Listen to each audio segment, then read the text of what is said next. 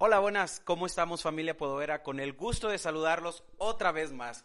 En esta ocasión, en este mes de febrero del 2019, estamos celebrando Amigos con Podovera y que creen con una gran personalidad. Como siempre, un gran amigo, Salvador Valadez, que viene aquí con nosotros, con todo el equipo. Gracias por estar aquí con nosotros. A que nos hable de qué charla. Actitudes. Ave María, actitudes. ¿Cómo ven, compañeros? ¿Está bien? Pueden decir sí o no, sin problema, ¿eh? Actitudes, a ver cómo nos descalabra. Pues les pido un aplauso para Salvador. Y gracias de nuevo, Chava, de estar con nosotros. Gracias a todos por estar aquí. Buenas noches, yo soy Salvador Valadez y vamos a hablar de un tema que en particular a mí me impactó cuando lo descubrí y que me ha permitido ayudar a muchísima gente a entrar en conciencia de hacer algo con nosotros mismos. Actitudes. Hace muchos, muchos años, un día me sorprendió que yo pudiera entender qué diferencia había entre actos y actitudes. Si me hablabas de actitudes de un acto, yo los confundía y pensaba que era lo mismo. Pero un acto es lo que hacemos. Y una actitud es la postura que asumimos ante algo. Ningún ser humano, ninguno, nace con actitudes. Todas las adquirimos en el transcurso de nuestra historia, por educación, por imposición, por imitación. Muchos de nosotros imitamos las actitudes de nuestros padres, de nuestros abuelos, de nuestros hermanos mayores. Y entonces todo eso va acumulándose durante nuestra trayectoria en la vida y terminamos por asumir actitudes ante prácticamente todo, pero ninguna de nuestras actitudes es nuestra. Realmente las adquirimos, nos las dieron, nos las impusieron. Eso es una gran ventaja porque al analizarlas puedo tener la esperanza de que como no son mías, puedo cambiar mi grupo de actitudes negativas, si es que las tengo, por un nuevo grupo de actitudes positivas. Y eso vale bien la pena. Fíjense. Una actitud es la respuesta emocional que yo tengo ante la vida. Mi postura ante algo. Voy a empezar con un ejemplo. El dinero. Todos nosotros trabajamos, ganamos dinero, tenemos dinero, gastamos dinero. Ese es el acto. Pero ¿qué actitud asumo ante el dinero? Habemos gente que nos llevamos muy mal con el dinero ya vemos gente que nos llevamos muy bien con el dinero. Entonces, aunque el dinero exista, aunque el dinero está, aunque yo trabaje y tenga un ingreso, finalmente puede ser que sufra por dinero, me angustie por dinero, me desespere por dinero. Esa es la actitud, porque el dinero ahí está, mi trabajo ahí está, mi esfuerzo ahí está, mis gastos ahí están, pero peleo con el dinero o por el dinero con alguien. O eh, me desespero con el dinero o sueño con tener más o eh, asumo actitudes como me ahorco solito. No sé si conocen gente que se ahorca con las tarjetas, que las jinetea, ¿sí?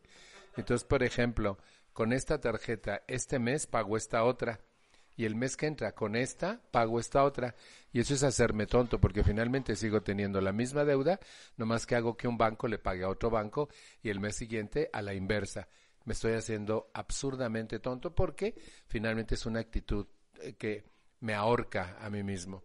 O por ejemplo, eh, gasto más de lo que ingresa.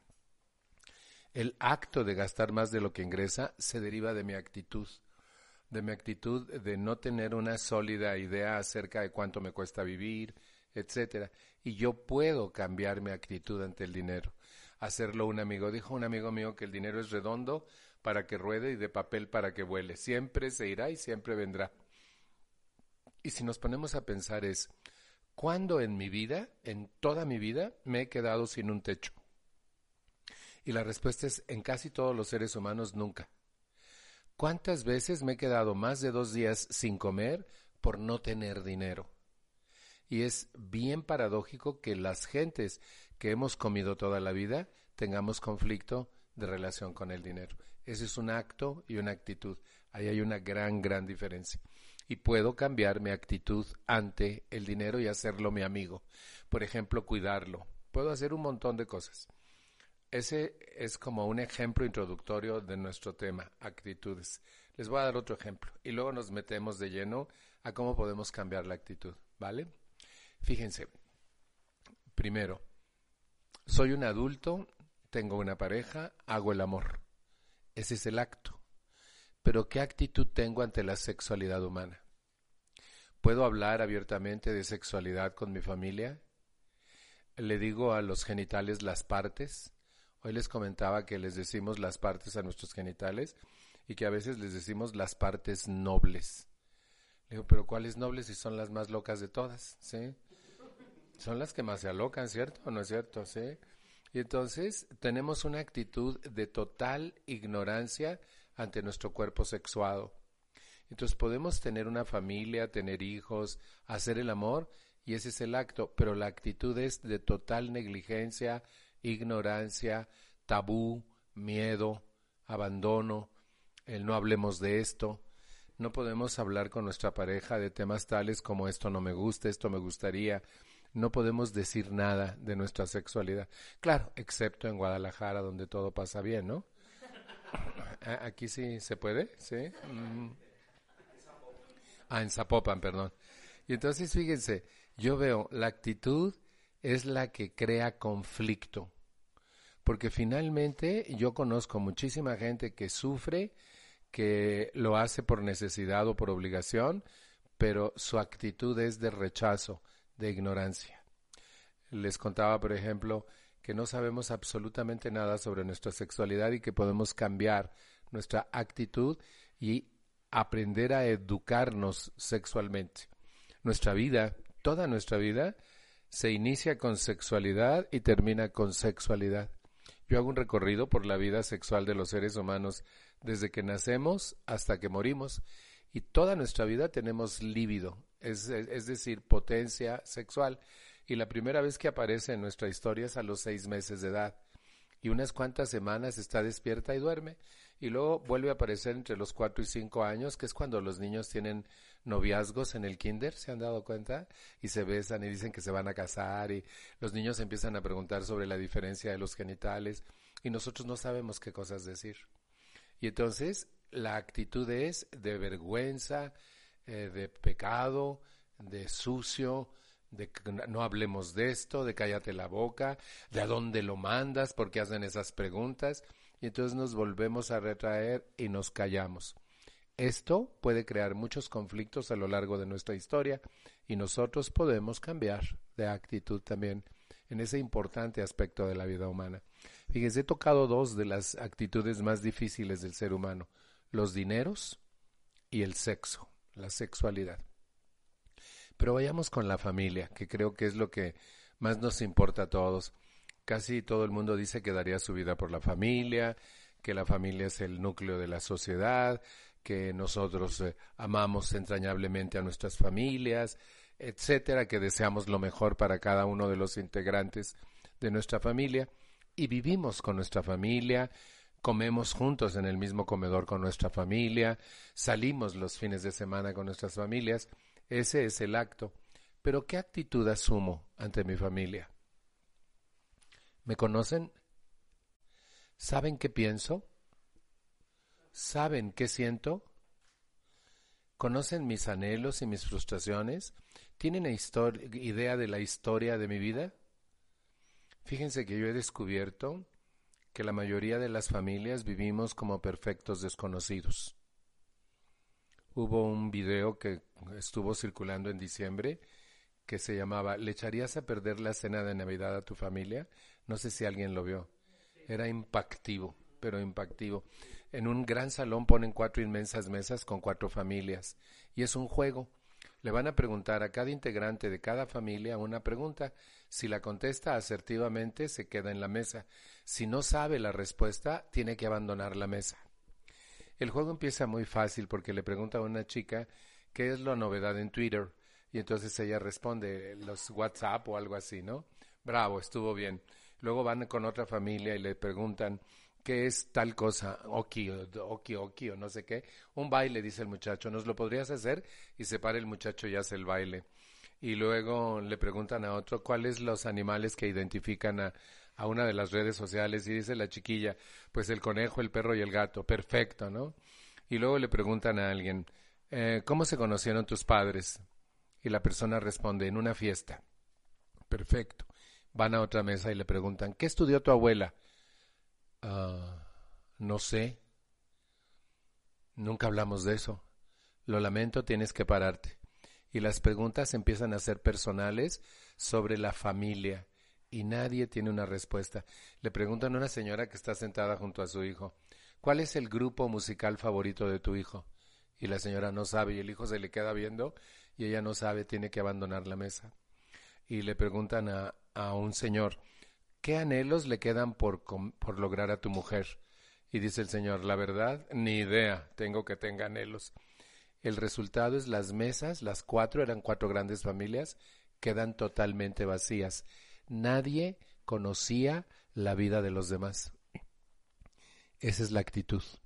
Vivimos juntos, nos abrazamos en Navidad, nos decimos buenos días y buenas noches, cuídate, uh, ya mero, apúrate que no tengo tu tiempo. El jugo, ya, no, ya te dejé ahí las cosas. ¿Qué te dije? No, no me contestaste el WhatsApp, ¿conocen? O sea, en lo cotidiano eso hacemos, es nuestros actos. Pero ¿qué actitud asumo ante mi familia? ¿Los abrazo? ¿Los beso? ¿Los acaricio? ¿Les digo cuánto los amo? ¿Me conocen? ¿Saben qué pienso? ¿Saben qué siento? ¿Saben qué necesito o qué anhelo? ¿Puedo hacer propuestas de solución a nuestras problemáticas familiares? Y entonces la actitud se vuelve muy difícil.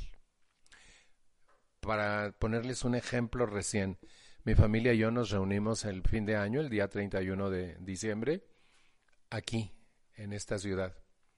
La mayoría de mi gente vive aquí, en Jalisco. Y resulta que todo iba muy bien hasta que hablamos de dinero. Y ahí fue cuando la puerca torció el rabo. Empezó la actitud nefasta ante el dinero relacionada con la actitud ante la familia, que empezaron a decir es que fulana no tiene. ¿Y saben quién protestó más? Los que mejor pueden dar. Parecía mentira como eh, incluso alguien dijo, pues si no nos vamos a reunir, no cuenten conmigo más. Y dijo, es que yo tengo que, que hacer la reserva de mi hotel. Total, un lío, pero lío. Y que, que quién no va a venir y que sí van a ir y que... Total, nos reunimos y fue maravillosa la reunión, pero todo lo que hubo que saltar por las actitudes individuales y grupales de mi familia. Impresionante. Dicho de otra forma. La gente que más daño nos hace en la vida es nuestra familia. A la gente que más dañamos en nuestra historia de vida es a nuestra familia. Y decimos que nos amamos. Entonces vemos, por ejemplo, estamos con ellos, los abrazamos el día de su cumpleaños, en la Navidad, pero no nos amamos, nos molestamos mucho, nos hacemos mucho daño. La actitud de unos contra otros generalmente es de reprobación. Todo mundo quiere cambiar a todo el mundo, todo mundo culpa a todo el mundo de lo que a cada quien le pasa. Por tu culpa no puedo dormir anoche. Y no es cierto, no puedes dormir por tus pensamientos, pero no por lo que yo haga. Sin embargo, es más fácil inculpar a los míos de lo que pasa en mi, vida, de mis estadios, que asumir la responsabilidad de mi propia historia. Y entonces las actitudes van dificultando la interrelación con una familia.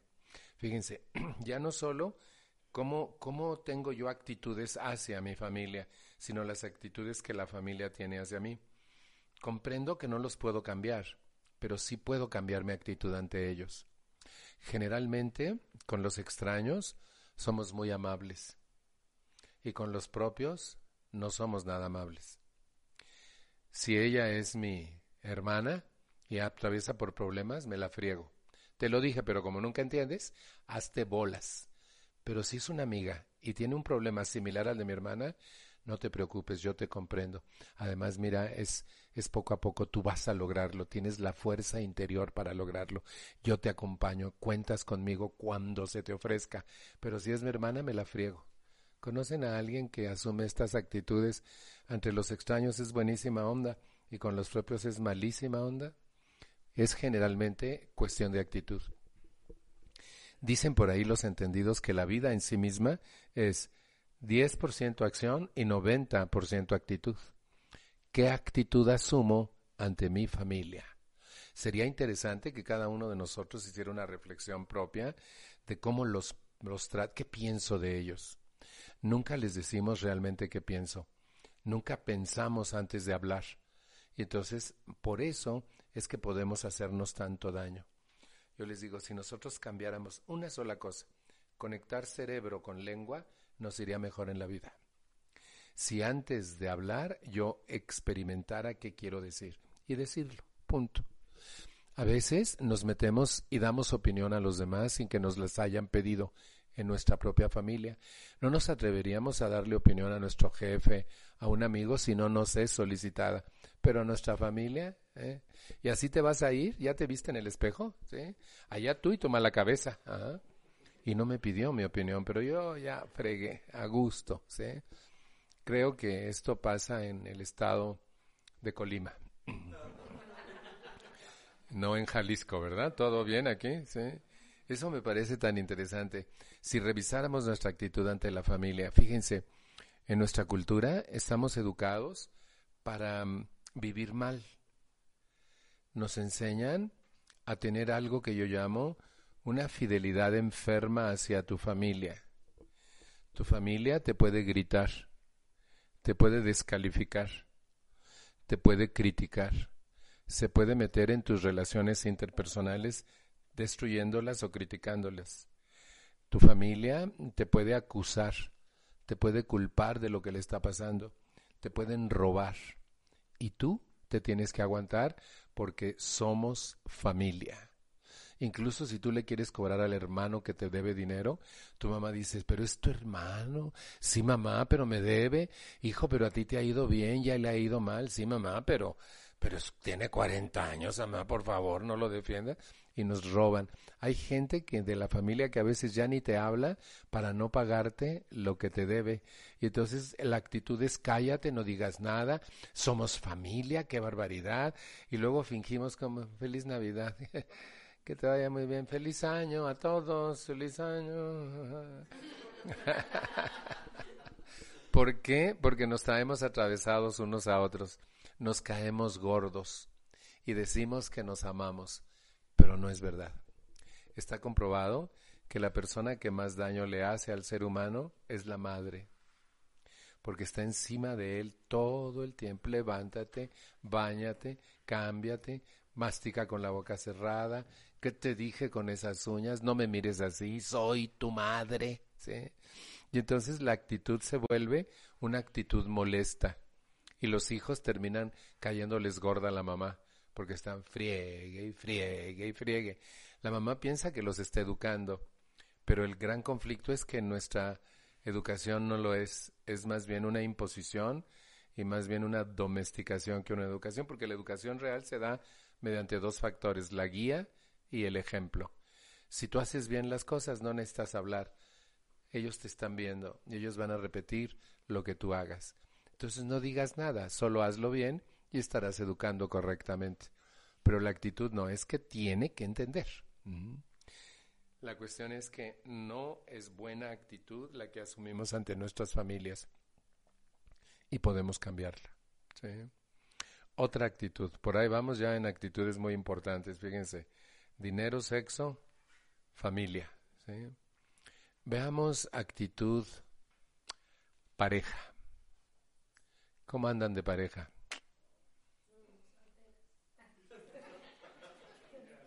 A los solteros yo les eh, propongo que vayan a un negocio donde hacen rótulos y manden a hacer un letrero que diga gran reinauguración. Eso valdría mucho la pena, ¿sí? Pero fíjense, una de las cosas más difíciles de conseguir hoy en el género humano es una buena pareja. ¿Convienen conmigo? bien difícil. Y luego consigues pareja y ya tienes y te la friegas.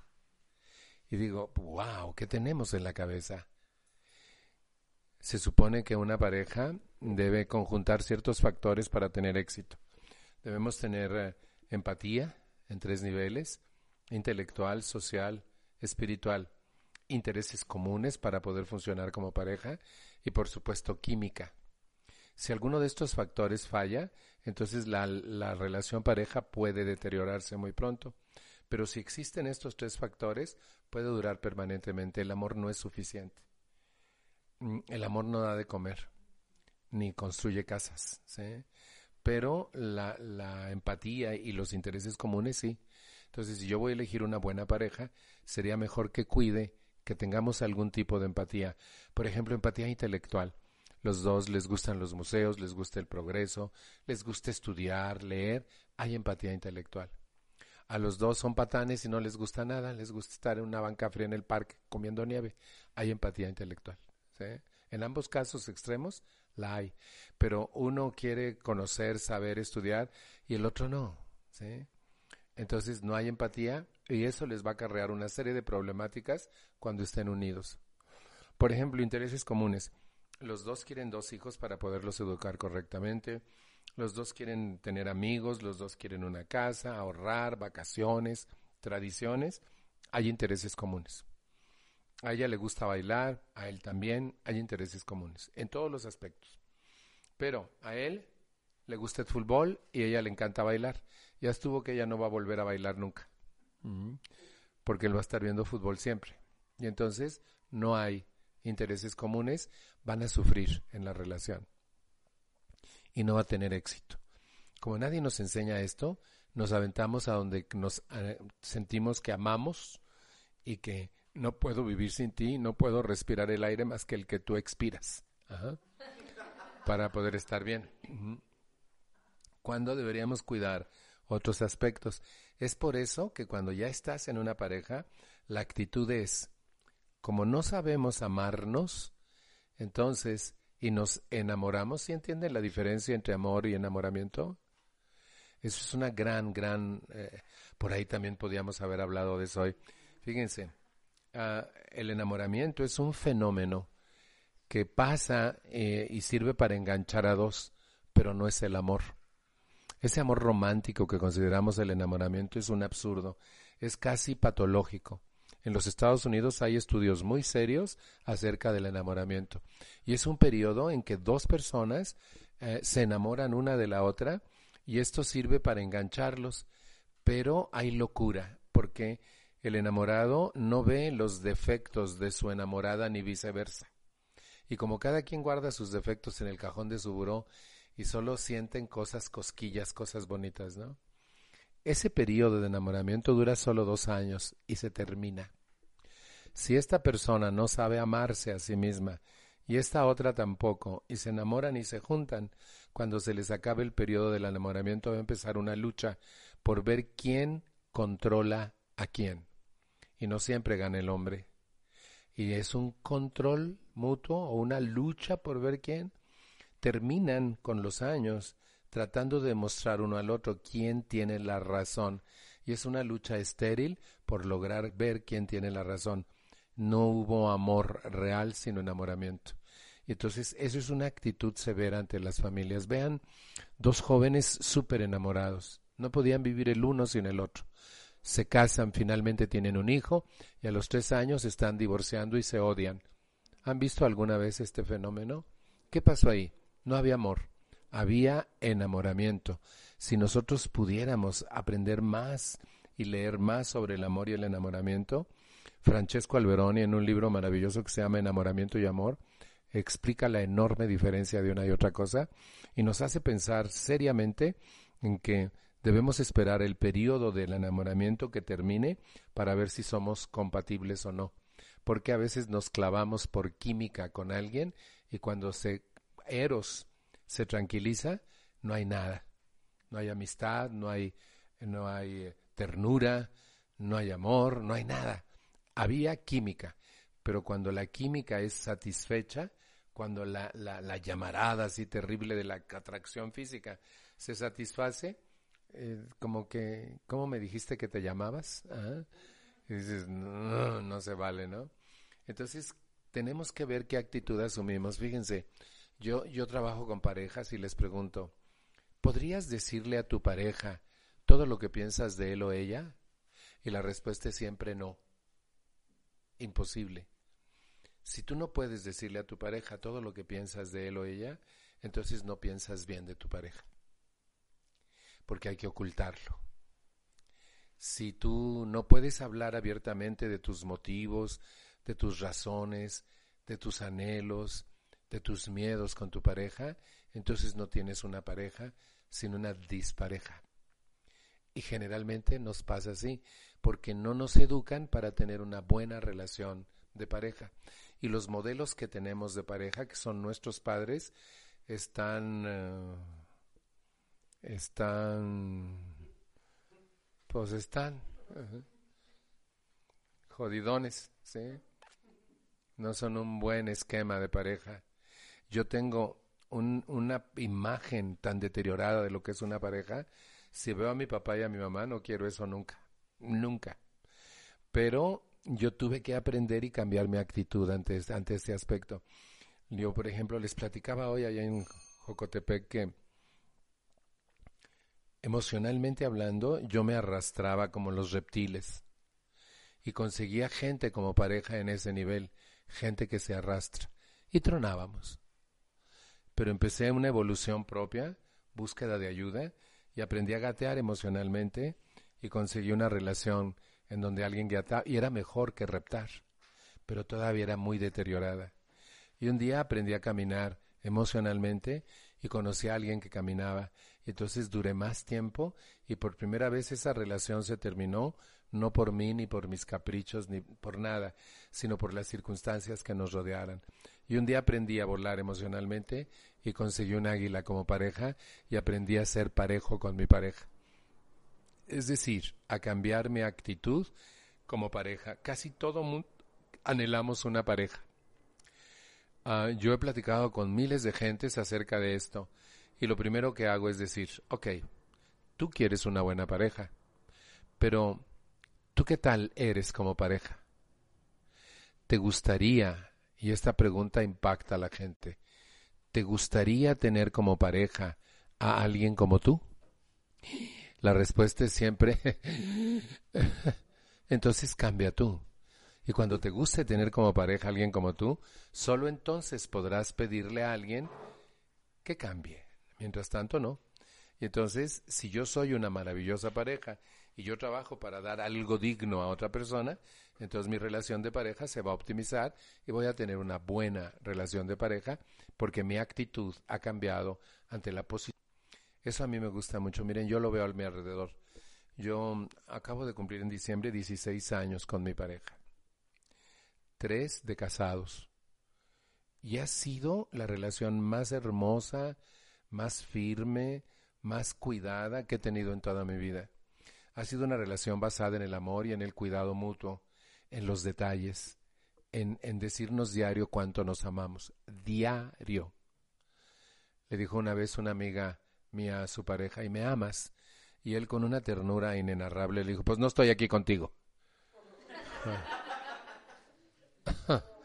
Dices, wow, así mejor no preguntar, digo yo, que friega. Y entonces aquí es donde podemos empezar a ver, estamos juntos, vivimos bajo el mismo techo, nos acostamos en la misma cama, pero reniego constantemente, te culpo de todo lo que va mal en la casa,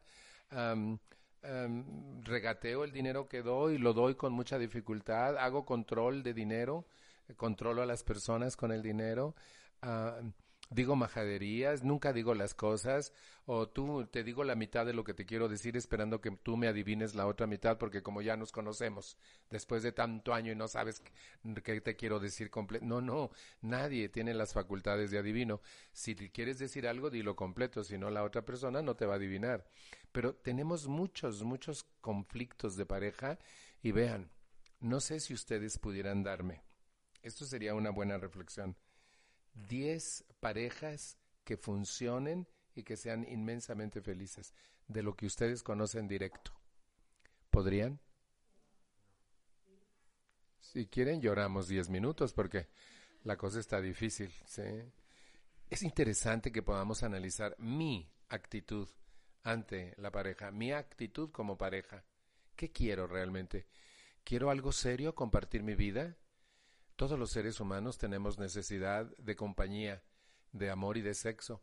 Y una pareja puede proporcionar todo eso si cuido mi actitud ante la pareja. Y esto vale la pena. Miren, cuando yo veo mi actitud ante mi pareja, hay cosas que no me gustan, pero hay cosas que me requete chiflan. Y las cosas que no me gustan las puedo aceptar y pasar por alto.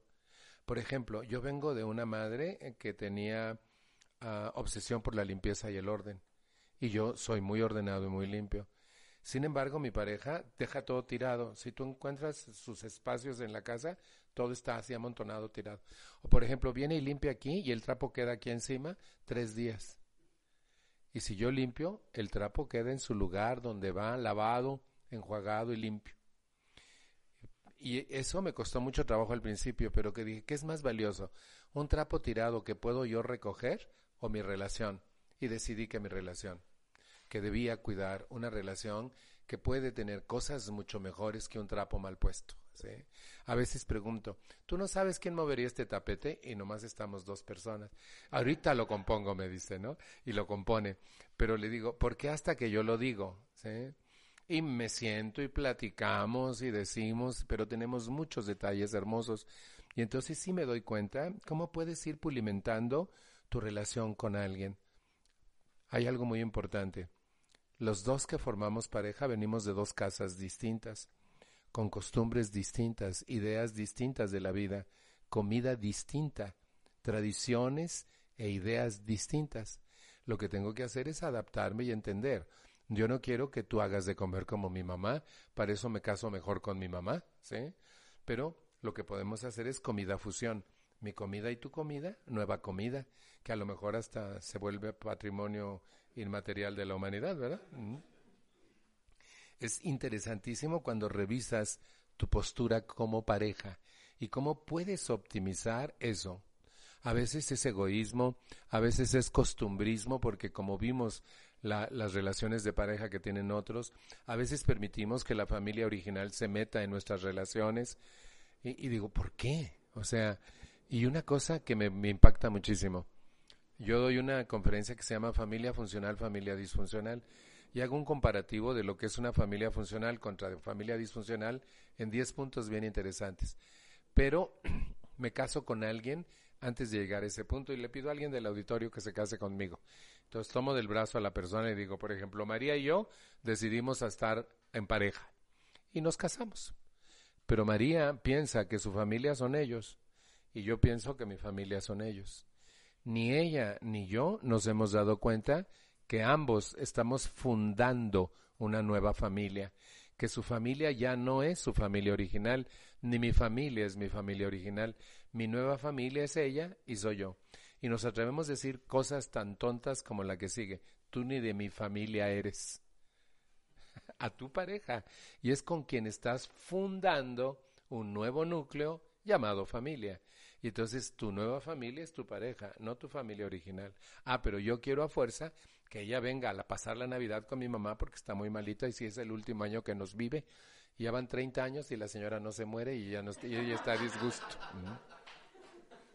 Y ella vive a disgusto que ya no quiere venir, no le gusta lo que hace mi mamá de cena, pero y nuestro árbol y nuestra casa solos, abandonados, porque tenemos que estar en otra casa, porque yo la obligo o ella me obliga, o una Navidad aquí y otra allá, y nuestra casa y nuestros hijos y nuestra vida y entonces seguimos de pegostes con las familias originales.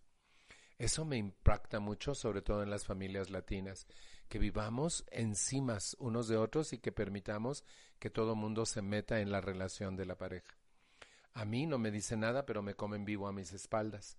Y a ella se la joden diciéndole, acuérdate que le gustan los frijoles así. Ajá. ¿Para qué se meten? No tienen por qué meterse. Sin embargo, no sabemos establecer un límite como pareja nueva. ¿sí? Yo les digo, lo saludable sería, ella va a visitar a su familia, yo voy a visitar a la mía. Pero las familias, las familias originales jodidas de, esa, de ese país llamado Piñícuaro, ah, le van a decir a ella sola, mm, ¿cómo me dan pena las abandonadas que amaron creyendo ser también amadas? ¿Sí? Y se la van a fregar. Y a mí me van a decir, ¿llora tú solo como perro aquí? ¿Y tu mujer? ¿Dónde te dejó? Y no entienden que nosotros tenemos un pacto, que ella disfruta a su familia y yo disfruto a la mía, pero no la obligo a imponerle mi familia ni ella a mí. Y en los grandes eventos vamos a las bodas, a los cumpleaños, a los muertos, ahí sí vamos y estamos como pareja. Pero más no, para que me frieguen o se la frieguen, no.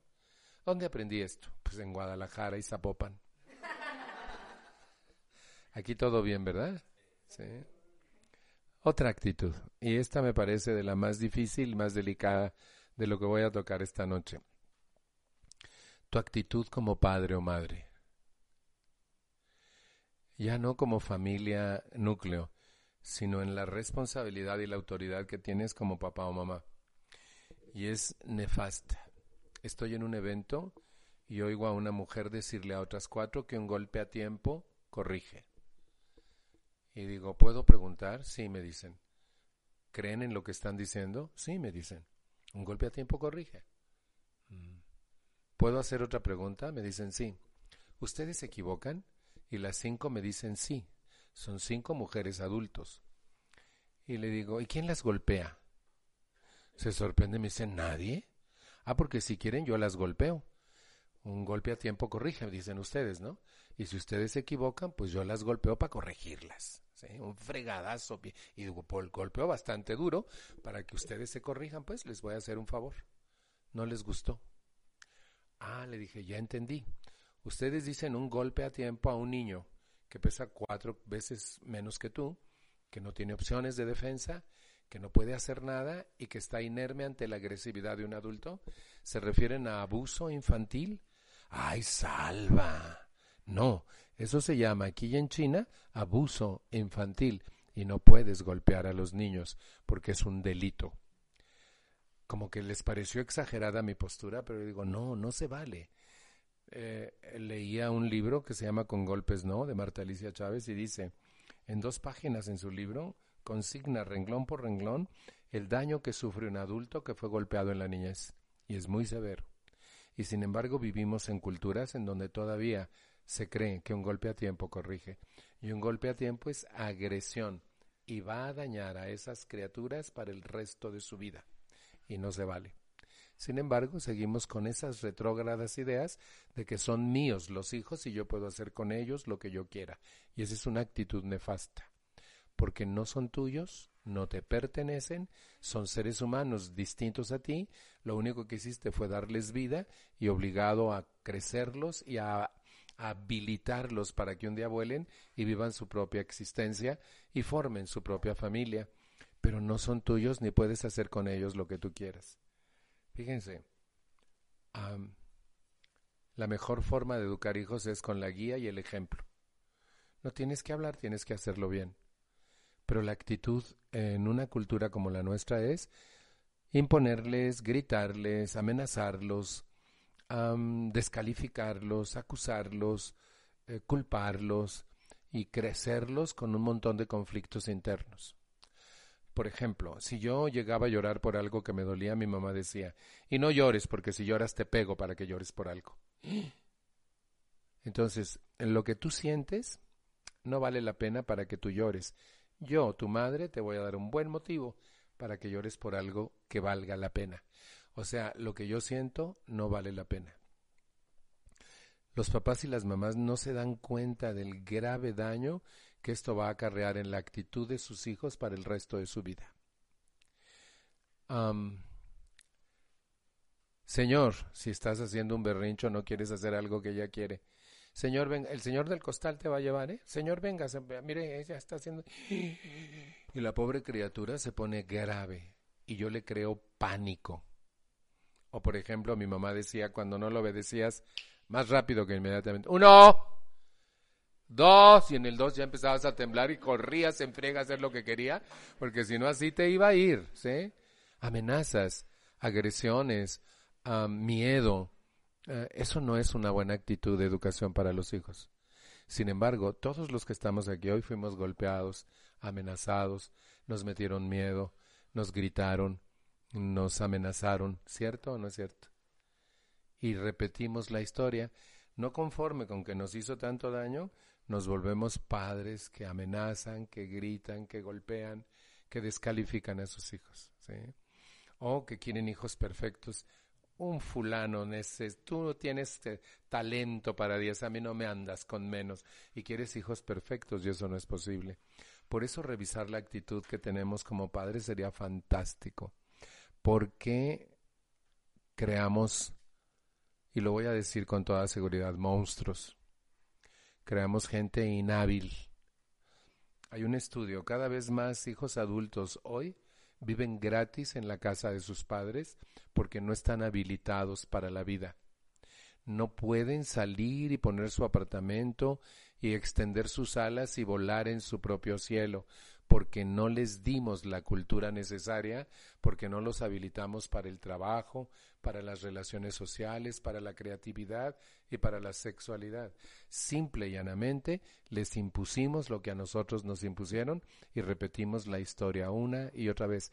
Y esa es una actitud cultural nefasta, porque ve, jóvenes que no saben qué hacer, que no pueden mantener un hogar, madres, madres que todavía pasan gasto al hijo con una mujer y un niño y los tienen en su casa porque ellos no son capaces de tener su propia casa ni de ponerle casa a su mujer y a su hijo porque no fueron habilitados para la vida. ¿Quién tiene la responsabilidad de eso? Los padres. Por eso revisar la actitud que tenemos como padres valdría muchísimo, muchísimo, porque entonces podríamos hacer cambios rotundos en nuestra actitud. Les voy a contar algo que sucedió hace algunos años en nuestro país y que a mí me dio mucha tristeza ver el resultado. Marta Sagún mandó hacer con gente muy experta tres libros que se llamaron Guía para Padres. Estos tres libros eran Cómo educar hijos de 0 a 5 años, 6 a 11 y 12 a 18, y poder habilitar gente capaz para la vida eran gratis. Los regalaban en el DIF, en el Sanborns y en las escuelas. Hoy mencioné esto a un, un grupo nutrido de gente y les pedí que levantaran su mano aquellos padres y madres presentes que tenían los tres libros. Una persona alzó la mano. Los demás no. Y cada vez que yo pregunto lo mismo, es la misma historia. Nadie conoce, nadie sabe, a nadie le interesa habilitarse como buen padre. Pensamos que con el solo hecho de tener hijos estamos capacitados para educar hijos. Y no es verdad. Porque lo único que hacemos es repetir patrones conductuales aprendidos y entonces los tratamos como a nosotros nos trataron y les damos lo que a nosotros nos dieron. Claro que cada generación se esfuerza por dar algo mejor a sus hijos de lo que recibieron, pero de que nos los fregamos, nos los fregamos y eso no se vale. Si revisáramos nuestra actitud y estuviésemos dispuestos a cambiar esa actitud, las cosas mejorarían ostensiblemente.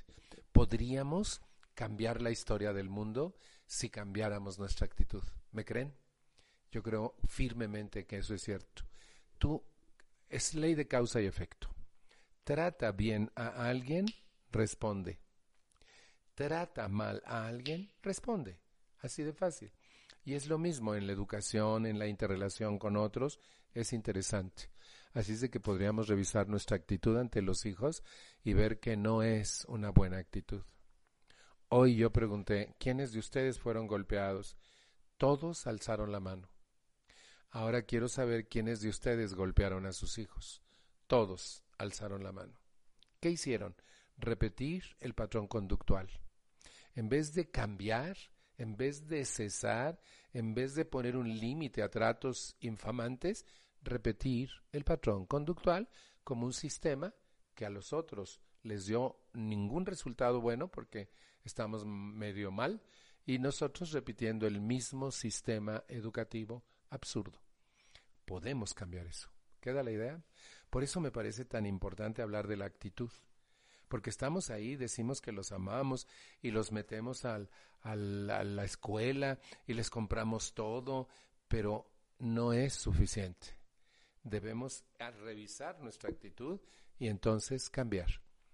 Estoy leyendo un libro que escribió una amiga mía. Ah, ayer me habló, por cierto. Eh, lo presentó aquí en la FIL de Guadalajara en diciembre pasado. El libro se llama ¿Por qué mis padres no me aman? La autora es Raquel Guerrero. Ojalá lo pudieran leer, es buenísimo. y está desmitificando a los padres, pero te está haciendo una premisa. Tienes que comprender que tus padres no te aman, no porque no te quieran a ti, sino porque a ellos tampoco los amaron y que los padres dan lo que tienen para dar. Si nos ponemos a pensar, tus padres no fueron padres amados y les fue peor que a ti. Puedes terminar tu vida culpándolos o puedes hacer procesos internos para superar tus conflictos creados por tus padres y entender que ellos no eran malos, sino que es lo que tenían para dar nada más. Entonces, y desmitifica algo que me encantó. Fíjense, dice, eh, en nuestra cultura se da por sentado que al ser padre o madre, de manera automática cambias y te vuelves bueno. Y eso no es verdad. Si una mujer es agresiva, controladora y manipuladora, la maternidad no la va a cambiar. Va a seguir siendo agresiva, controladora y manipuladora, y eso es lo que le va a dar a sus hijos. Si un hombre es rígido, es majadero y es agresor, y tienes padre, la paternidad no lo va a cambiar.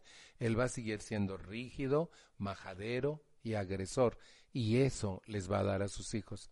Porque el mito es que el tener un bebé en tus manos es tan mágico que te cambia todo. No es cierto. Ella es una psicóloga y da clases en la Universidad de Durango y ella te explica, no es verdad, porque si tú no haces cambios estructurales en tu actitud ante la vida, tú vas a seguir haciendo las mismas cosas que aprendiste a hacer siempre y vas a repetir los mismos patrones que te dañaron y vas a dañar a la siguiente generación. Por eso es tan conveniente revisar nuestra actitud como padres. Valdría la pena. Y los que no lo son, prepararse para hacerlo, pero chévere, porque veo aquí pura gente joven como de 23, ¿sí, verdad? más o menos, ¿sí? Sí. Como yo ya soy un viejo de 37, pues yo los veo muy jóvenes a ustedes. y fíjense, otra actitud, amigos. Mi actitud ante mis amigos. A los cuido, me regocijo en su presencia, los presumo en su ausencia, estoy ahí siempre para ellos cuando sea necesario, puedo contar con ellos. yo hoy me congratulaba de tener muchos y buenos y en donde quiera a quienes amo con todo mi corazón y cuando los veo así como que, no sé si vieron como agua para chocolate, cuando le truenan todos los cerillos a la tita, ¿se acuerdan? Así siento yo cuando veo a mis amigos, todos los cerillos prenden y, y, yo quisiera decirles tantas cosas y ponernos al día y decirnos cuánto nos amamos. Pero para eso hay que tener una buena actitud, que tus amigos deseen estar contigo a pesar de que la vida tiene sus rumbos y cada quien tiene sus cosas que hacer, que cuando se encuentren se disfruten. A veces yo conozco amigos que si no les hablas, no te hablan. Si no los buscas, no te buscan. Y es interesante buscarse, no buscarse. Ahora con la costa del WhatsApp es más fácil. Por ejemplo, aquí están dos de mis mejores amigos en esta sala hoy. Bueno, tres, pero el otro ya no lo veo, ¿sí? Y dos de los que están aquí tenemos un grupito de ¿cuántos somos? ¿Cinco? sí, seis nomás, cinco, ¿no? Y todos los días nos saludamos. A veces el que lo promueve todo es el Javi y entonces él anda y dice y manda memes y todos nos metemos y nos decimos cosas, pero siempre estamos allí, no sabemos, sabemos nuestra presencia. Y entonces podemos revisar nuestra actitud. A veces así como que... ¿Qué tal? No, amigos, de cuadrícula grande. Hay buenos. Dicen que después de los dioses, los amigos. Y ahora hay muchos memes que te mandan y videos que cultives la amistad porque cuando todos se vayan ellos van a quedar allí y son los únicos que te van a acompañar. Y yo creo que vale la pena porque yo me deleito de ellos, ¿no? Yo, yo soy emocionado de tener amigos donde quiera y a donde quiera que voy, miren, a veces me dicen, querido, ¿por qué no te vienes unos días? Mm, si yo pudiera ir unos días para allá. Algunas veces lo hemos hecho así, de vez en cuando, desde cuando el Héctor está, vente a la casa, ya me la dibujó toda, ya me dijo cómo está, ya me dijo dónde está el jardín, así es de que hagan de cuenta que ya había venido, ¿sí? Pero, pero es como deleitarte de ellos, ¿no? ¿Cuáles son mis intenciones? Hay gente que no tiene amigos. Hay gente que pasa toda su vida metida en lo que no le importa, sufriendo. Ah, no, no debí decir eso. Pero sí es cierto. Ah. Pero hay gente que toda su vida está al pendiente de otros en su casa, le cae, les cae gordo o gorda a la gente con la que está metida y se vive la vida sufriendo, no va al cine, no va al teatro, no se deleita, no tiene tardes de café con pláticas profundas con los amigos y yo creo que los amigos deberán enriquecer la vida de un ser humano y podemos cambiar nuestra actitud ante la amistad y empezar a fomentar la amistad. Y quiero aterrizar en una actitud de por más concebida, y ya me imagino que ya saben cuál me falta, ¿verdad? Mi actitud ante el trabajo. Hay gente que camina el kilómetro extra y da de más. Pero hay gente que a los 15 para la hora está en sus marcas listos fuera para salir corriendo. Mm. Que no le gusta su trabajo. Que trabaja solo para ganar dinero. Cuando en mi concepto el trabajo es una bendición en todos los aspectos de vida que veas. El trabajo no solo es un medio para ganar dinero, sino para tu desarrollo como persona, intelectualmente, emocional, socialmente. Es una oportunidad de aprendizaje, de desarrollo, de dinero, de conectes con otras gentes, de conocimientos nuevos acerca de lo que otros hacen y cómo tu trabajo contribuye a lo que hacen otros en su chamba aprender a trabajar a veces con gente difícil. No sé, pero a veces en nuestros núcleos de trabajo hay gente que... Entre 118, 119, 120, lo voy a ahorcar al 121, 122, 123. Y esa gente te hace crecer como persona. Y esa gente hace que aprendas más, que destaques más, etcétera, para que no te tumbe. Entonces aprendes a manejarte con gente difícil, aprendes a relacionarte fácilmente con gente que es bella por dentro y por fuera, aprendes las habilidades y las capacidades de todo, aprendes a hacer sinergia con un equipo. Miren, a veces eh, el resultado exitoso de un trabajo es la conjunción de las habilidades de un montón de gente. Uno solo no podría alcanzar lo mismo solo pero necesita hacer sinergia con otros y este pone en juego sus habilidades y este otras y esta otras y el conjunto de habilidades sumadas dan algo que se llama éxito. Pero si yo quiero estar en la marquesina en primer lugar, ¿por qué? Con que aparezcas es suficiente. ¿Por qué tú quieres tener siempre la razón y siempre tener el micrófono y, y no dejar hablar a los demás, por ejemplo, ¿no? Como le hago yo. y entonces la cuestión es que ¿Cuál es mi actitud ante el trabajo? Sí rindo, pero lo suficiente. ¿Podría caminar el kilómetro extra? ¿Cómo me llevo o me relaciono con los demás integrantes de mi equipo? ¿Estoy bien? ¿Tengo conflictos de relación? ¿Por qué? ¿Por qué me convierto en una persona conflictiva en mi relación trabajo? ¿Me pongo la camiseta? ¿No traigo la camiseta puesta? ¿Me siento relegado? soy tímido y no me atrevo, uh, se reúnen y no voy porque, porque, y porque, ¿conocen? A veces tu extrema timidez te impide ser, pero si el equipo tiene sinergia, tú puedes incluirte allí y que te ayuden a salir adelante. ¿Cómo es mi actitud ante el trabajo? Estoy rivalizando porque ella gana más que yo, ya hace, hace más cosas, yo hago más cosas que ella y le pagan mejor a ella. ¿eh? ¿Conocen? Entro en rivalidades, me comparo. ¿Qué, estoy haciendo como una persona que trabaja en un equipo? Y yo creo que eso es bien interesante. Un día hicimos una evaluación colectiva de lo que hacíamos cada quien en un lugar donde yo trabajaba. Y, y, saben que resultó que lo que yo hacía era superior a todo lo que hacían los demás. Y que además yo ayudaba a todos en su, en su campo de acción, en sus áreas, porque yo era el gerente pero yo estaba lleno de trabajo. Y entonces todos se iban a las seis y yo me iba a las diez once de la noche por el exceso de la carga que teníamos.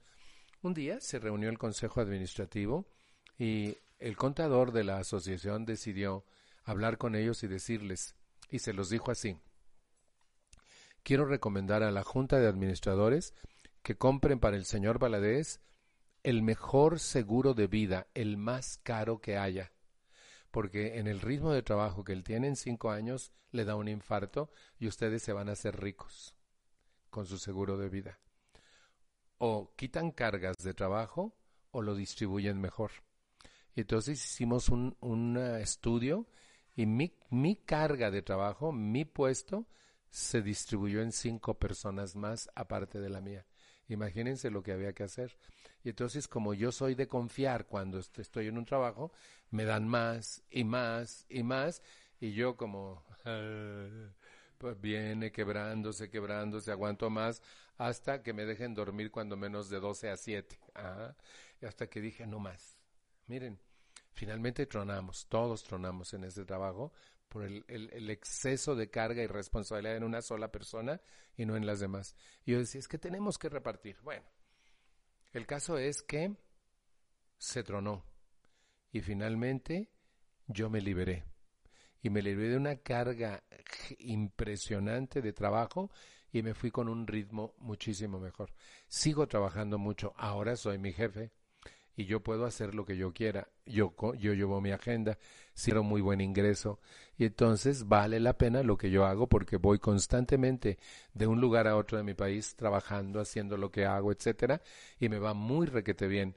Pero la gente que trabaja conmigo trabaja muy bien también, pero ya no tengo jefes. Eso me gusta mucho. Decidí que nadie me va a volver a maltratar o traicionar porque esté por encima de mí. Y yo creo que ustedes están muy por el estilo, ¿no? Cada quien es finalmente su jefe, ¿sí? ¿O no? ¿No? ¿Tienen un jefe? ¿Y qué tal? Mejor después hablamos, ¿verdad?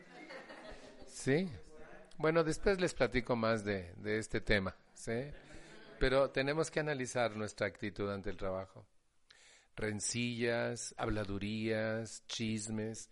Si queremos vivir bien en nuestro trabajo, tenemos que cambiar eso por una razón. Un tercio de la vida de un ser humano la pasa en su trabajo. ¿No sería inteligente cambiar mi actitud y llevarme bien con todos? Hacer lo que me corresponde de manera asertiva y responsable y quedarme en paz y satisfecho con mi función? ¿No compararme con ninguno otro ni estar en rivalidad con nadie más? El carácter del ser humano es muy tendiente a hacer eso. Les voy a decir otra actitud. ¿Quedó clara la actitud ante el trabajo? Podemos mejorarla y muchísimo. Y les voy a decir por qué paso a esta siguiente, porque tiene mucho que ver con esta. Mi actitud ante la vida de otros seres humanos. Y quiero compartir con ustedes algo que me salvó la vida para siempre y que además ha sido un parteaguas en mi historia. Mm. Yo fui educado como jarro de tonalá para quebrarme con cualquier actitud de otros. ¿Conocen eso de ser jarro de tonalá? Creo que tonalá está por aquí cerquita, cerquita. Y entonces fíjense, me miró feo y yo me desbarato. Me gritó y yo me ofendo. Me traicionó y yo me resiento. Y entonces vivo dañándome a mí por la acción de ustedes. Así fui educado. Casi todos los seres humanos tenemos algo que sentir de los demás. Y eso sucede mucho en los trabajos, más que en ningún otro lado. En la familia y en el trabajo es donde desarrollamos más resentimientos con la gente y más conflictos de relación, porque es con las gentes con las que convivimos estrechamente durante el transcurso de nuestra historia de vida en casa y en el trabajo. Hasta que un día descubro, la forma en que me tratan los demás tiene mucho más que ver con ellos que conmigo. Lo que hacen los demás lo hacen por lo que tienen en su cabeza y en su corazón, no por mí. Y lo que tienen en su cabeza y en su corazón está determinado por su historia de vida cómo los trataron, qué comieron, si les pegaron. No puedo saber la historia de cada ser humano, pero les puedo asegurar que tienen razones de sobra para ser como son, que no es gratis. Y entonces, si lo que una persona hace equivocadamente y lo tomo como personal, entonces estoy exagerando, porque esa persona así es por su historia, no por mí. Y lo que esa persona hace, lo hace porque así es, no en mi contra. Si grita es porque es gritón, no porque me gritó a mí. Pero como yo solía comprar jodido ajeno, que siempre está en oferta, entre paréntesis, no compren jodido ajeno. Aquí hay compradores de jodido ajeno. Los compradores de jodido ajeno, por favor, podríamos levantar la mano. Compradores de jodido ajeno, sí. Y fíjense, finalmente lo que hacen los demás no lo hacen por mí, lo hacen por lo que tienen en su cabeza y su corazón. Yo tengo dos posibilidades, reaccionar o razonar. Si reacciono, pierdo la paz de mi alma y entro en unos conflictos gigantescos por lo que otra persona dijo o hizo o no hizo o no dijo. Pero la otra alternativa es razonar. Y al razonar, decir, la persona tiene conflictos de relación, es un problema de ello, no tiene nada que ver conmigo, me retiro y cuando se calme hablamos. ¿Qué pasó? Si razono, me hago cargo de mí y no pierdo la paz de mi alma. Si reacciono, me hago cargo del acto equivocado del otro y pierdo la paz de mi alma. Y el otro es como es por su historia, no por mí.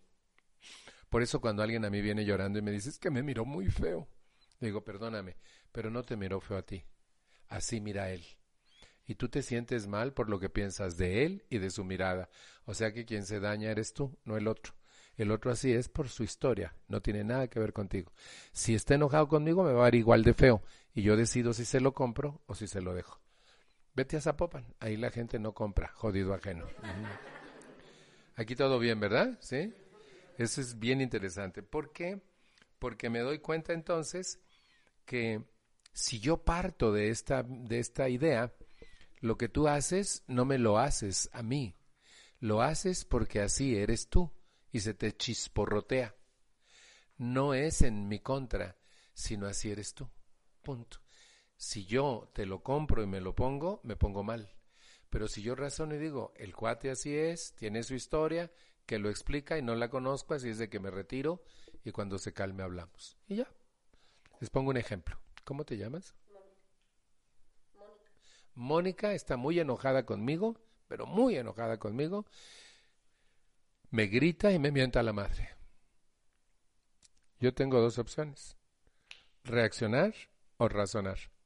Vamos primero a lo que hace la mayoría de la gente, reaccionar. Y me peleo con ella y le digo cosas hirientes y le digo, y no te la regreso porque eres una dama. Pero aquí ya se la reviré tres veces, ¿sí? Ah. Entonces me enojo con ella, me pongo muy mal, me violento y luego les vengo a platicar a todos lo que me hizo la Mónica. Y se lo cuento a todo el ¿qué crees que me hizo la Mónica? Que me mentó a la madre. Y me resiento, me ofendo, me hago su enemigo, hablo mal, la ridiculizo, eh, pregono por un acto de ella equivocado. Yo perdí todo por lo que ella dijo. Eso es reaccionar. O también puedo razonar, y eso es un buen cambio en mi actitud, y pensar, Mónica está enojada, es agresiva y dice majaderías pero eso no tiene nada que ver conmigo, es por su historia, así la educaron. Además, no tengo mamá, y si tuviera no la fregara. Con permiso, Mónica, cuando te calmes hablamos. ¿De quién me hice cargo? De mí. Con un razonamiento lógico y no perdí la paz de mi alma, no me no sucumbí, no me sentí ofendido, no me resentí, todo por hacerme cargo de mí en vez de hacerme cargo de la agresión de Mónica. ¿Qué hice? cambié una actitud que todos deberíamos cambiar allá en Piñicuero. Porque vieran allá todo el mundo reacciona. Aquí todo bien, ¿verdad? Todo el mundo razona primero, ¿no? Entonces lo que yo tengo que hacer es entender lo que hacen otros, lo hacen por lo que tienen en su cabeza y su corazón y no por mí. Yo decido si se los compro y me lo pongo y me arruino, o decido si se los dejo, razono y conservo la paz de mi alma. Yo creo que eso vale mucho la pena y eso es una buena y nueva actitud para muchos de nosotros. Y vale la pena, porque dejaríamos de ser jarritos de Tonalá. Aunque por México dicen que es de Tlaquepaque, pero son los de Tonalá los que se quiebran, ¿verdad? ¿Sí? Un día en, Guatemala hablé de jarritos de Tonalá y me dijeron, ¿qué es eso? Entonces les expliqué lo que quería decir una persona hipersensible que se quiebra ante el acto equivocado de cualquier persona y llora y no sabe qué hacer. Ah, me dijeron sombrerito de esquipula. Le digo, ¿qué es eso? Y me dijeron, hay un pueblo que se llama Esquipula donde hacen unos sombreros tan delgaditos que les cuelgan tantas cosas que se caen. Así los, las seres muy, muy sensibles se caen con cualquier cosa, se ponen mal porque les colgaron algo. Le digo, ah, pues es lo mismo, pero en allá es. ¿sí? Fíjense entonces, podemos revisar nuestra actitud en muchos aspectos más de la vida. Por ejemplo, nuestra actitud ante el Dios de nuestro entendimiento, nuestra actitud ante nuestra ciudad, nuestra actitud ante nuestro país. ¿Saben que el mexicano habla mal de México y presume de ser mexicano? Yo soy uno de esos mexicanos que adoro mi país y hablo muy bien de él. Tenemos cosas espléndidas, pero de veras espléndidas. Y yo siempre ando promoviendo, vayan a tal parte, conozcan tal otra. ¿Conocen el sótano de las golondrinas? San Luis Potosí, cerca de Gilitla. Subes y subes y subes al sótano tiene que ser al amanecer y llegas a un cráter.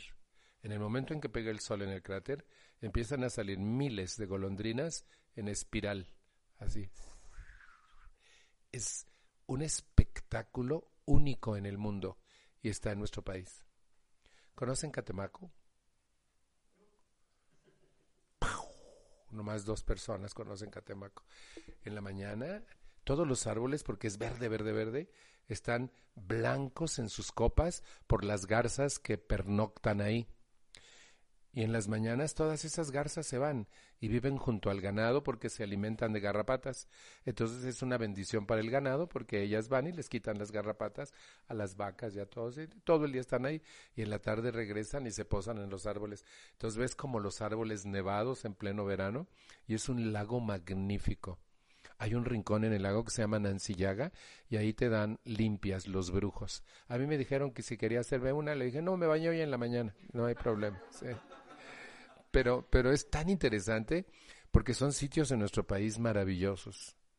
O, por ejemplo, las Barrancas del Cobre, la Sierra Tarahumara, o la Guelaguetza en Oaxaca el tercer lunes de julio. La gente, estamos en nuestro pequeñito mundo sufriendo cuando podríamos abrir los ojos y cambiar nuestra actitud. Yo un día dije, yo tengo una actitud ante la vida muy difícil, todo me da miedo, y tuve que cambiar mi actitud de miedo por una actitud de seguridad. Un día me dije, un amigo mío me ha invitado 16 años a ver la Guelaguetza y yo digo, sí, sí voy a ir. Uy, me encantaría, claro, un día voy a ir, pero nunca lo planeaba. Y un día me quedé sentado y dije, ¿por qué no cambio mi actitud ante el país que quiero conocer? Quiero conocer mi país, pero no hago nada por conocerlo. Entonces tomé mi calendario y empecé la Guelaguetza, tercer lunes de julio, este año voy, y luego le hablé a otro amigo. Tengo un taller en Ciudad Juárez, eh, ¿qué haces la Semana Santa? Nada, me dijo. Eh, estupendo. Eh, ¿Nos vamos a, la Sierra Tarahumara? Claro, me dijo, me haces la semana. Entonces yo bajo de Juárez hasta Delicias, donde él vive, y de ahí emprendemos a la Sierra una, un tour. Claro que sí. Y empecé a cumplirme a mí porque aquí quiero llegar a la más importante de las actitudes, mi actitud de mí para conmigo. ¿Me cumplo? ¿Me satisfago? Eh, ¿Logro mis sueños? ¿Me quiero mucho? ¿Me repruebo? No me gustan los pinches pelos parados. No me gusta mi cara cacariza. No me gustan mis dedos índices chuecos no me gusta el tono de mi piel, mi mamá era blanca y mi papá prieto, yo salí café con leche, ¿sí? Siempre en contra de mí. Cuando yo descubrí mi actitud para conmigo, decidí cambiarla y empecé a ser mi mejor amigo. Yo hace muchos años sostengo un romance de mí conmigo. Yo destruí mi cara, ahora la construyo y uso un cosmético que me cuida. Es bien interesante. Miren, no tengo arruguitas porque es una de las cremas más famosas del mundo y te las pones, tienen una reacción así como que te cala todo y tengo 73 años de edad y no parece. Uso una crema en mis manos que evita que te salgan las manchitas de la piel, ¿sí? Y, y si las tienes te las desaparece. Y cuando digo esto, la gente está más interesada en el nombre de las cremas que en la charla, ¿sí? Pero, pero en fin.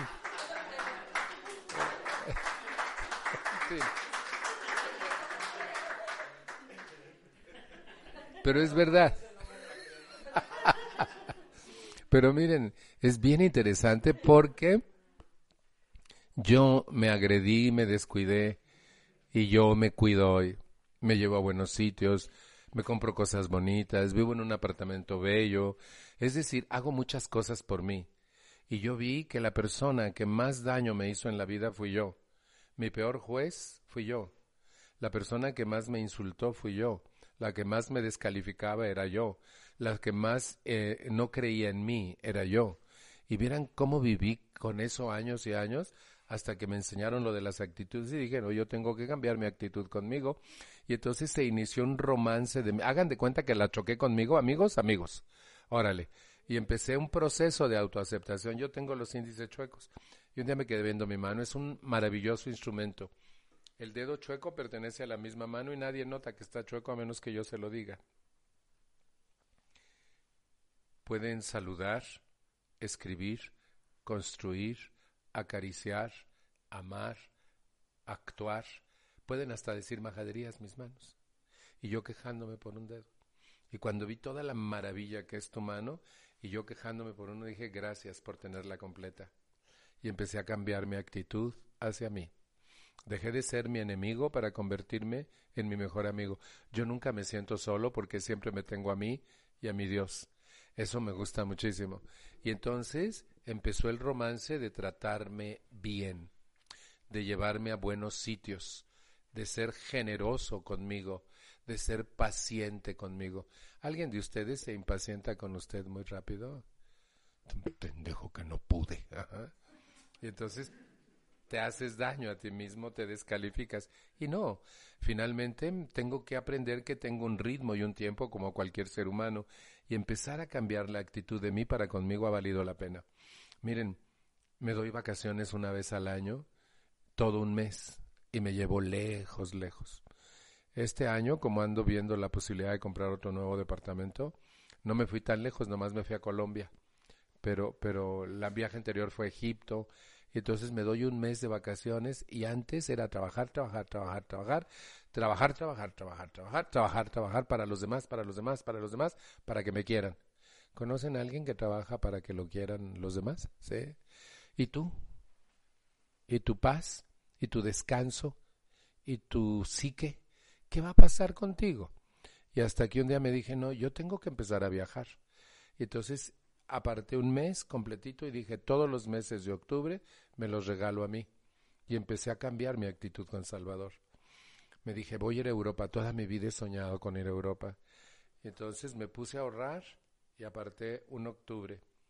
Ahorré tanto en cuatro años y medio que me fui a Europa todo un mes y el año siguiente me volví a Europa otro mes porque me sobró y como ya me había acostumbrado seguí ahorrando y cada mes, cada año me voy lejos, lejos, lejos. Fui a Petra y a Turquía y a, Grecia y a Egipto y a, toda Europa y a Marruecos y verán, y allá fui al Cono Sur y me fui al, al Perito Moreno y este año fui a Colombia, fui a una catedral de sal impresionante en Zipaquirá, en Colombia, muy, muy interesante. Y, y si no me doy yo eso, ¿quién me lo va a dar? pero uno como tiene conflicto con el dinero, con lo que empecé hoy, ¿sí? Entonces, pues sí, pero eso es muy caro. Un amigo mío se va a Europa el día 4 de marzo, 21 días, 60 mil pesos. ¿Es caro? No es caro. Y tú puedes juntar eso para ti, pero depende cuál sea tu actitud ante ti, mismo. No nos gusta nuestro cuerpo, no nos gusta nuestro tono de piel, los pelos no nos gustan. ¿Por qué no? Ese eres tú. Y si tú te gustas a ti, nos dijo una psicóloga amiga mía, ¿cómo esperas gustarle a alguien si no te gustas a ti? Dije, me cayó gorda, por supuesto. Sí. Y entonces empezó esto de cuidarme, de gustarme, me gusta como soy, me gusta cómo proyecto ideas, me gusta mi trabajo, me gusta lo responsable que soy, me gusta lo cariñoso que soy, me gusta cómo puedo entrar en relaciones profundas e inmediatas con seres que no me conocen, me gusta cómo puedo ayudar a otros, eso me gusta mucho de mí. Y entonces empecé a verme a mí y a cambiar mi actitud conmigo. Me pellizqué los barros, me abandoné, era un solitario, no tenía amigos, era, era un ser con muchos conflictos internos y vi que mi actitud ante mí era nefasta. Y entonces empecé a cambiar mi actitud. Ha valido la pena. Pero aquí entramos en cambiar. ¿sí? Me dijeron que todo el tiempo que yo quisiera, pero no los voy a aburrir mucho. Cambiar. Ya vimos las actitudes, ahora podemos ver cambio de actitudes. Todas las actitudes, como no son mías y las adquirí, las puedo cambiar por un nuevo grupo de actitudes positivas. Y entonces puedo empezar a ver cosas. Miren, yo veo socialmente hablando, Yalitza Aparicio. Se la han comido viva, se la han jodido todos. Bueno, no apareció brillantísimamente hermosa en la página de Hola, ya se comieron a Hola, que porque Blanca la prieta, que bueno, jodido la gente. Y yo me siento orgulloso de esa mujer y decir, wow, qué, qué buena onda, a dónde ha llegado y todo lo que ha tenido que aprender. Y no se crean, debe ser bien difícil estar en una terna donde está la Glenn Close, ¿no? La Lady Gaga. Y, y, una india oaxaqueña, como le dijo el Mayer, Sergio Mayer, ¿sí? Goire, el Goire, que la India. Y digo, no se vale esa discriminación. Es un ser humano y es un ser humano que hizo un papel. ¿Ya vieron Roma? ¿Sí? hizo un papel estupendísimo. Oye, merece estar ahí. Ya dijo la otra que no, que es, eh, eh, es un momento de gloria y se le va a acabar. ¿Por qué? ¿Quiénes son ellos? ¿Dónde tienen su bola de cristal para adivinar el futuro? Pero en nuestra actitud ante nuestros congéneres es de discriminación. Y podemos cambiar esa actitud también. Y me puedo seguir el resto de la noche, pero la idea es cambiar, cambiar. Cambiar es uno de los actos más difíciles. Cambiar es abandonar nuestra zona de confort para ser mejores personas.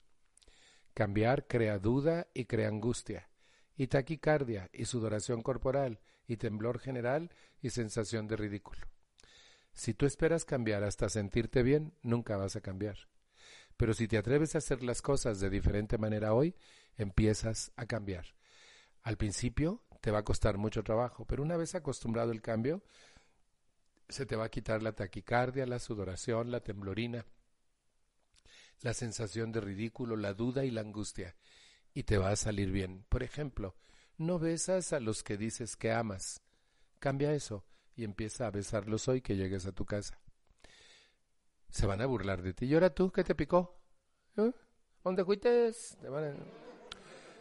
Y, pero tú quédate callado, vas a temblar, te va a dar taquicardia, pero síguelo haciendo hoy y mañana y pasado, para que nuestro inconsciente sea avisado de que un nuevo hábito se vale, tienen que pasar 28 días. Y entonces al 28 días te sale solito. Y has grabado un nuevo hábito en tu actitud y en tu conciencia.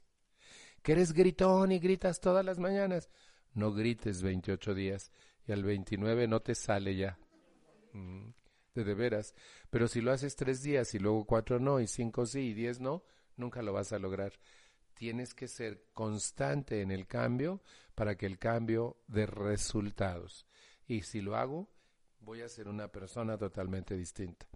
Pero la idea básica de hablar de actitudes es crear conciencias, ver en cuál encajo yo, cuál es mi actitud ante, y ahí empiezo por ejemplo, ustedes y yo tenemos un país sucio. ¿Quién lo ensucia? Nosotros. Yo paso años desporticando que vivo en un país sucio, que pinche gente, ya saben, ¿no? Y un día hago conciencia y digo, mi actitud ante lo sucio de mi país no ayuda y no lo limpia. No puedo solucionar el problema, pero puedo convertirme en parte de la solución al problema y no en parte del problema. Y entonces decido que la basura que yo produzca va a mis bolsas. Y cuando llegue a donde haya basura, va a la basura, pero nunca la voy a volver a tirar en la calle, en ningún lado, pase lo que pase. Y entonces yo voy guardando, creo que hoy traigo guardadilla basura, vamos a ver, no, ya la tiré, sí. está más arriba.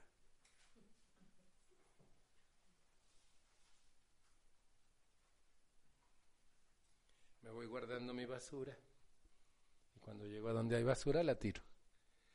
No arreglo el problema, pero soy parte de la solución y no del problema. Y como hablo ante tanta gente, y les puedo hacer roncha, y puedo invitarlos a ser parte de la solución y no del problema. Y si ellos lo pregonan, imagínense a cuánta gente podemos impactar y estamos cambiando nuestra actitud ante nuestra sociedad. No hablo mal de mi país. ¿Saben que somos el país en América con mayor cantidad de sitios patrimonio cultural de la humanidad? ¿Sabes que somos el país con mayor historia junto con los incas en este continente? ¿Saben que nosotros somos uno de los cinco países con mayor biodiversidad en el planeta Tierra. Tenemos cosas magníficas y no las conocemos. Podemos cambiar nuestra actitud y empezar a aprender más. Saben que nuestra comida es patrimonio inmaterial de la humanidad, solo con la de Francia y la de México. O sea que somos el país con mayor variedad de comida y mayor delicia de comida. ¿Han probado las tlayudas? Oh, oaxaqueñas. Las tortas ahogadas no. Porque te embarras todo. Pero las ayudas son deliciosas. ¿Qué haces? Cambia tu actitud. Al principio no es fácil, pero cuando te acostumbras y la vida te empieza a sonreír, dices, valió la pena. Valió la pena no tirar basura, valió la pena guardarla conmigo, valió la pena cambiar mi actitud en mi trabajo, valió la pena cambiar mi actitud con mi, mi pareja. Puedo hablarle y decirle bienvenida a casa, te amo profundamente, gracias por estar en mi vida, como ustedes le hacen cotidianamente, ¿no?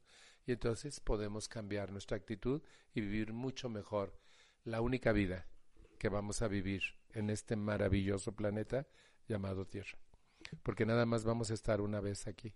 ¿Y cuál es nuestra actitud? ¿De desdén? ¿De capricho? ¿De crítica acerba? ¿O de disfrute total? Ustedes y yo podemos elegir qué actitud asumir ante cualquier cosa en la vida. Espero que con esta perorata mía haya logrado incidir en los cerebros y los corazones de ustedes y que puedan considerar la posibilidad de adentrarnos en nosotros mismos, revisar nuestra actitud y anhelar cambiarla para vivir con mayor calidad. Muchísimas gracias y que Dios los bendiga siempre. Muchísimas, muchísimas gracias.